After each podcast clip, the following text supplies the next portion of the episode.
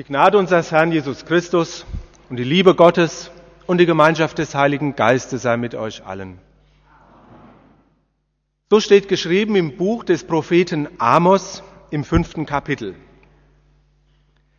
So spricht der Herr, ich bin euren Feiertagen Gram und verachte sie und mag eure Versammlungen nicht riechen.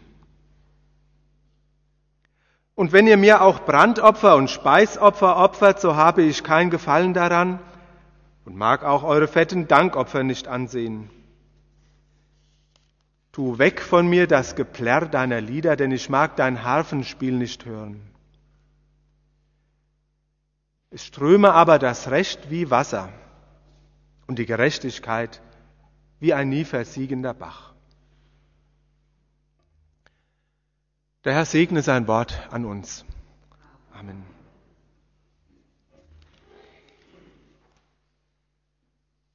Liebe Brüder und Schwestern im Herrn Christus, immer wieder mischen sich falsche Propheten ein. Immer wieder mischen sich falsche Propheten ein und das, was sie sagen, das ist mit den, mit den richtigen Propheten zum Verwechseln ähnlich. Aber warum ist die Botschaft eines falschen Propheten eigentlich falsch?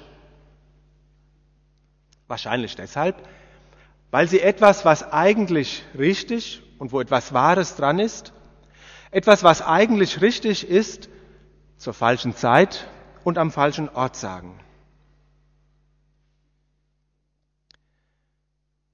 Das, was der Prophet Amos den Israeliten zu sagen hat, was ich gerade vorgelesen habe, das haben in den letzten Jahrzehnten viele protestantische Kanzelredner von ihren Kanzeln, ihren Gemeinden gesagt. Und es ist fast wie eine Art Publikumsbeschimpfung. Was sitzt ihr eigentlich da und kommt in die Kirche und tut fromm? Geht doch lieber raus, engagiert euch in der Welt, tut Gutes, tretet in Parteien ein, demonstriert, seid gegen, also bei mir war es, als ich jugendlich war, habe ich solche Predigten im Ohr, 70er, 80er Jahre, tut etwas gegen Abrüstung, tut etwas gegen Umweltverschmutzung und so weiter. Die reinste Publikumsbeschimpfung. Ich mag eure Versammlungen nicht riechen, ich kann das Geplärr eurer Lieder nicht mehr hören so als ob Christus seine Prediger dazu beauftragt hätte. Gerechtigkeit soll stattdessen strömen wie eine Flut. Gerechtigkeit, klar. Ja. Gerechte Verteilung der Güter zum Beispiel. Dass die Schere zwischen Arm und Reich nicht auseinandergeht, sondern möglichst geschlossen wird. Tut lieber etwas, anstatt ihr herumzusitzen.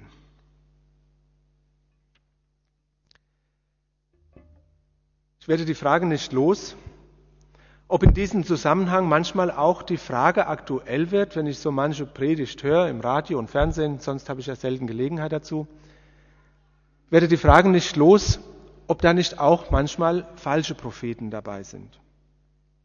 Falsche Propheten, die zwar etwas Richtiges sagen, sie zitieren ja aus der Heiligen Schrift, aber doch Propheten, die nicht im Auftrag Jesu Christi sprechen, die nämlich etwas Richtiges am falschen Ort und an der falschen Zeit sagen. Und damit ist die Frage gestellt, die ihr euch vielleicht vorhin auch gestellt habt, wenn ihr diesen Bibeltext aufmerksam mitgehört habt.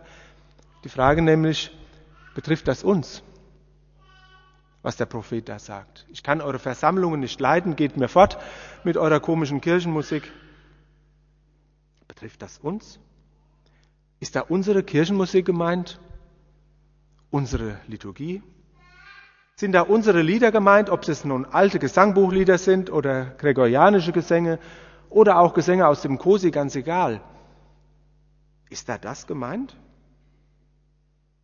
Und ist unter dem Begriff Opfer, wo Gott sagt, ich kann eure Opfer auch nicht leiden, geht mal fort damit, ist da auch unsere Kollekte gemeint, die wir im Gottesdienst einsammeln?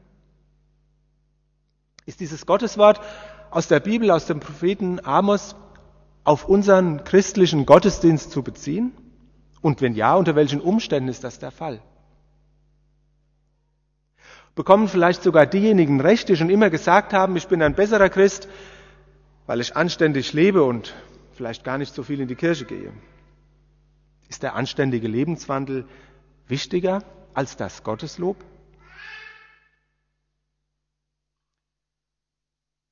Liebe Schwestern und Brüder, ich glaube sehr, dass es darauf ankommt, nicht zu verwechseln, was dran ist. Und auch zu schauen, was damals beim Propheten Amos dran war und auch was heute bei uns dran ist. Es könnte nämlich ein großes Missverständnis sein, wenn man diesem Schriftabschnitt entnimmt, dass es auf den Gottesdienst, auf das Gotteslob und auf unser Opfer nicht ankommt. Und dass es vielmehr auf das soziale Engagement auf, ankommen würde. Der Gottesdienst nicht wichtig wäre. Ihr merkt schon, die Predigt kann heute etwas länger werden. Ist ein schwieriges Bibelwort, was uns heute am Fastnachtssonntag da vorgelegt wird. Ein zorniges Wort und ich kann mir gut vorstellen, dass manche Prediger versucht sind, heute Morgen ihr eigenes Publikum zu beschimpfen, aber das will ich nicht tun. Ich will lieber fragen, worauf dieses Wort Gottes sich bezieht und woran wir es richtig verstehen sollen. Es ergeben sich, so scheint mir, zwei Antworten darauf. Das lässt sich aus den Prophetenbüchern im Alten Testament und zum Beispiel auch aus den sogenannten Königsbüchern entnehmen. Die erste Antwort. Es sieht so aus, als wäre der Gottesdienst für die Menschen damals, für das Gottesvolk oder die meisten von ihnen, als wäre der Gottesdienst im Tempel für die Leute zu einer Art Alibi geworden. Alibi, wer Lateinisch kann, der weiß, dass das Wort übersetzt heißt anderswo. Statt da zu sein, wo man eigentlich hätte anwesend sein müssen, ist man in den Tempel gegangen. Statt Gott zu dienen, so wie es Gott gefällt, hat man Brandopfer und Weihrauchopfer dargebracht. Der Prophet Jeremia, ein anderer, manchmal sehr zorniger Prophet Gottes, der hat einer festlichen Versammlung im Tempel einmal das unverschämte Wort hingeworfen, ihr habt aus dem Heiligtum eine Räuberhöhle gemacht. Eine Räuberhöhle, das ist ja der Schlupfwinkel der Verbrecher, da wo die Verbrecher sich und ihr Diebesgut verstecken, damit sie ja nicht entdeckt werden, wo sie untertauchen. Und so kann tatsächlich eine festliche, gottesdienstliche Versammlung zu einer Räuberhöhle werden, wenn man sich nämlich damit versteckt vor Gott. Wenn der Kultus und die Liturgie und die Kirchenmusik und was noch sonst alles zu einem Alibi wird. Wenn man sich über das, was Gott geboten hat, einfach hinwegsetzt, man hält ja die Feiertage ein, man feiert festliche Tempelbegängnisse, man nimmt an Gemeindeveranstaltungen teil, man lässt sich auch die Opfer etwas kosten, man singt und musiziert zur Ehre Gottes. Und man denkt sich, macht das nicht meine ganzen Versäumnisse wieder gut? Kann ich nicht dadurch vielleicht Gott ablenken von seinen zornigen Gedanken, die er über mich und andere hat? Könnte ich ihn damit vielleicht ein Stück weit zufriedenstellen? Mit anderen Worten, Gott will ja der Herr sein über uns, über unser Leben, über alles, was wir denken, tun und reden. Aber wenn sich da der Gedanke einschleicht, ach, das mache ich mal lieber sonntags. Und in meinem Leben gibt es noch diesen und jenen Bereich, den bestimme ich ganz allein. Da will ich irgendwie Gott nicht dabei haben und das sind seine Gebote ziemlich störend für mich. Von einem solchen Gottesdienst will Gott nichts wissen. Wenn der ein Alibi wäre, wenn unsere Herzen im Grunde woanders sind. Und das andere, das würde ich so ausdrücken, dass der Gottesdienst offenbar, so wie es der Prophet Amos hier sieht und kritisiert, dass der Gottesdienst offenbar zu einem Selbstzweck geworden ist. Ein Selbstzweck. Das heißt, es ist alles eingespielt, es läuft alles, jeder weiß, was er zu tun hat. Und da kann es sich nun um formvollendete Liturgie handeln oder um angeblich freiere Formen, die manchmal auch ziemlich zwanghaft sein können. Scharf gesagt, es wird zum Selbstzweck. Es läuft alles. Es läuft sogar alles ohne Gott. Das heißt, das ganze religiöse Leben, der gottesdienstliche Betrieb, der kann sich tatsächlich ohne Gott abspielen. Und wie muss das auf ihn wirken, auf den lebendigen Gott? So scheint es damals ausgesehen zu haben im Tempel von Jerusalem. Und heute? Wahrscheinlich werden wir über die Einschätzung der Gegenwart und über die Frömmigkeit der Gegenwart und die Frömmigkeit auch unserer Gemeinde und bei jedem von uns, wahrscheinlich werden wir da unterschiedliche Einschätzungen haben. Denn wir sind ja selbst daran beteiligt, wir sind ja selbst Betroffene. Aber könnte es vielleicht tatsächlich so sein, dass bei manchen ein gewisses Engagement ein Einsatz hier oder dort, sei es in der Kirche, sei es in sozialen Aufgaben, dass es vielleicht zum Alibi wird? Zum Alibi insoweit, dass man dadurch Gott und seinem Anspruch aus dem Weg geht? Denn Gott möchte ja unserer Unberechenbarkeit und Eigennützigkeit er möchte unserer, meiner Eigennützigkeit Herr werden. Er möchte meinem Leben, unserem Leben eine lohnende Ausrichtung geben. Aber man setzt sich irgendwo ein, man tut irgendetwas und lässt es sich oftmals daran genügen. Und man räumt Gott keinen weitergehenden Anspruch ein. Ob Gott dann nicht auch vielleicht sagen würde, ich bin eurem Engagement gram und verachte es. Eure Planungen sind mir zuwider und ich habe keinen Gefallen daran. Von euren Spenden und euren Öffentlichkeitsarbeiten, von euren Kirchentagen mag ich nichts hören. Wäre es denkbar, dass der Prophet Amos heute so formuliert, dass Gott seiner Gemeinde so etwas auszurichten hat? Wie gesagt, ich will hier heute Morgen nicht den Propheten spielen, ohne den Auftrag dazu haben, zu haben. Aber wir müssen uns ernstlich prüfen, jeder von uns, wo denn unsere Alibis sind, wo sich jeder von uns vor Gott versteckt, wo wir ihm ausweichen. Und wiederum müssen wir uns auch fragen, ob das, was wir so auf die Beine stellen, ob das nicht vielleicht auch Selbstzweck ist. Selbstzweck insofern, dass das ganz alleine läuft und dass da Gott überhaupt nicht dabei sein muss. Und so, dass jedes Engagement jedermanns Privatangelegenheit bleibt, ob er nun Gott einbezieht oder nicht. Ob er vielleicht sagen würde, ich bin eurem Einsatz für Gerechtigkeit Gram, denn da strömt keineswegs das Recht wie Wasser. Woher soll es auch kommen, wenn sie mich, die lebendige Quelle, verlassen haben. Und was aus euch kommt, das kommt aus dem trotzigen und verzagten Herzen von Sündern.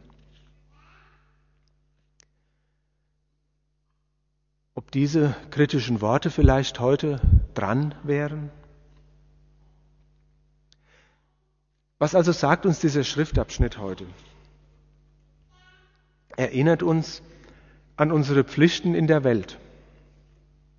Die Gerechtigkeit, heißt es, soll strömen wie ein nie versiegender Bach. Die Gerechtigkeit soll strömen wie ein nie versiegender Bach. Das heißt, Gott ist die Quelle, von ihm kommt die Gerechtigkeit und wir sind sozusagen das Bachbett, durch das die Gerechtigkeit Gottes hindurchströmt von denen wir mitgerissen werden und diese Gerechtigkeit Gottes weitertragen, strömen lassen. diesem Wege also soll Gottes Gerechtigkeit in die Welt hineinfließen. Die Epistel des heutigen Tages, die spricht von der Liebe, von der Liebe, die sich nicht erbittern lässt, die das Böse nicht zurechnet und so weiter. Darauf kommt es an, dass wir in der Liebe bleiben, dass sie unsere Reaktionen dämpft oder verstärkt, je nachdem, dass sie unsere Entscheidungen beeinflusst dass sie den Ton angibt, die Liebe, dass sie den Ton angibt, in dem wir uns einander begegnen. In jedem Alibi, das wir uns schaffen, stöbert Gott uns auf und erklärt schonungslos das nicht. Nicht vollendete Anbetung erwarte ich, nicht gewaltigen Einsatz in der Welt erwarte ich, sondern Liebe. Ohne Liebe ist euer schönster Gottesdienst, ist euer schönster politischer, sozialer Einsatz wertlos. Wer sich herausrufen lässt aus seinem Alibi, aus seinem Versteck, wer sich Gott stellt, der beginnt zu spüren, dass ihm genau das fehlt. Da hat man vielleicht viel getan und man merkt, genau genommen ist das alles wie der Apostel Paulus sagt, nichts nütze. Was steckt bei mir dahinter? So muss die Frage heute Morgen lauten. Liebe? Und ich muss gestehen, das ist genau das, was mir fehlt. Ich sehne mich nach Liebe und ich würde Liebe auch gern viel freimütiger und noch reicher geben, als ich es tue auch einseitig, auch vergeben. Und dazu fehlt mir im Grunde die Kraft. Ich ziehe mir manche Enttäuschung, manche Verbitterung im Leben zu und manche Verletzung. Und das macht mich manchmal ungerecht. Wenn ich dann sehe, was getan werden müsste, und dann sehe ich, ich habe gar nicht die Kraft dazu. Und dann dann höre ich die Stimme, die auch aus dem Tempel herüberklingt. Die Stimme, die im Tempel beim Laubhüppenfest erklungen ist. Wen da dürstet, der komme zu mir und trinke. Es ist die Stimme Jesu. Und wen Gott aus seiner so getarnten Räuberhöhle immer herausruft und vor sich stellt, der wird aufhorchen, wenn er diese Stimme hört.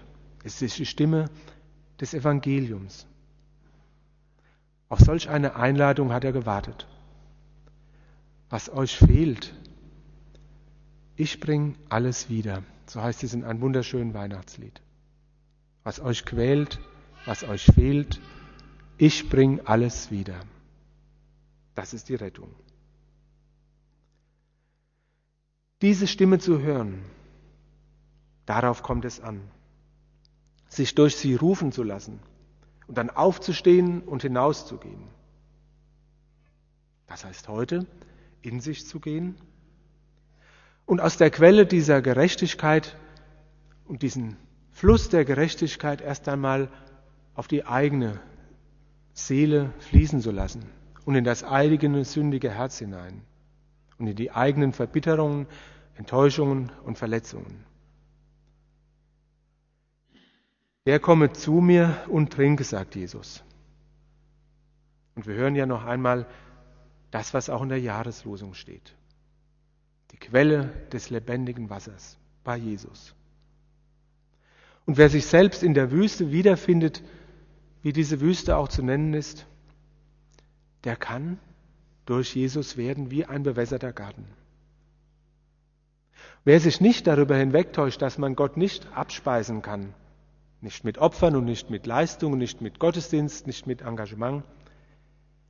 Wer sich gleichsam mit den Augen Gottes sieht und sieht, wie ungerecht er oft selbst ist und wie lieblos, und wer anfängt, das gelten zu lassen und darunter zu leiden, dem wird diese Stimme aus dem Tempel eine Labsal sein. Er begegnet darin einer Liebe, die nicht zu erwarten war. Der Liebe, die so groß war, dass Gott seinen eigenen Sohn dahingegeben hat, damit Menschen gerettet werden vom ewigen Verderben, aus ihrer eigenen Verbohrtheit und Verkrampftheit erlöst werden zum wahren und echten Leben, zu dem Leben, das aus Gott hervorströmt. Liebe Schwestern und Brüder, man kann es so sagen, das ist es, was den christlichen Glauben ausmacht. Nicht, dass wir Menschen etwas veranstalten, was Gott befriedigt oder mindestens ablenkt, sei es prachtvoller Gottesdienst, sei es ein anständiger moralischer Lebenswandel, sondern dass wir uns von Jesus einladen lassen. Und christlicher Gottesdienst, das ist auch nicht eine Art Ersatzleistung zur Wiederherstellung von Ungerechtigkeit, Heute nicht wie damals nicht. Sondern es ist im Grunde eine Einladung, Jesus zu begegnen. Jesus, der seinerseits das ersetzt, was uns fehlt und gut macht, was wir verdorben haben. Nicht ein Sühnopfer haben wir zu bringen, mit dem wir Gott irgendwie milde stimmen könnten, sondern wir Menschen hängen sozusagen an dem Opfer, was Christus gebracht hat. Und es ist unser einziger Trost angesichts, der gerechten Forderung, der, die der Prophet Gottes auch an uns stellt. Und wenn wir Lieder singen und wenn wir diese Lieder begleiten mit Posaunenchor, mit Flöten, mit Keyboard und mit Schlagzeug und wenn wir andere Instrumente spielen, dann aus Dankbarkeit darüber. Ein Dankopfer. Das gefällt Gott wohl. Und dann komme uns auch kein falscher Prophet in die Quere, der die Danklieder der Christen Geplärr nennt. Denn unser Herr Jesus, der sagt selbst einmal vom Geplärr der Kinder im Tempel, über die sich die Geistlichen entrüstet haben. Er sagt, dass er sich aus dem Munde der Kinder und der Unmündigen Lob zurichtet. Und das wollen wir auch tun. Unmündig sind wir hilflos, arm und gefangen in unserer Sünde, die uns in den Tod hineinführt. Und wir wissen doch, dass Christus uns daraus erlöst. Und dafür wollen wir ihm dankbar Lieder singen. Und wir wollen ihn bitten, dass die Gerechtigkeit, die aus seinem Herzen hervorströmt, uns erfasst und uns verwandelt. Jeden Tag neu und auch jetzt. Amen. Der Friede Gottes, der höher ist als alle Vernunft, bewahre eure Herzen und Sinne in Christus Jesus.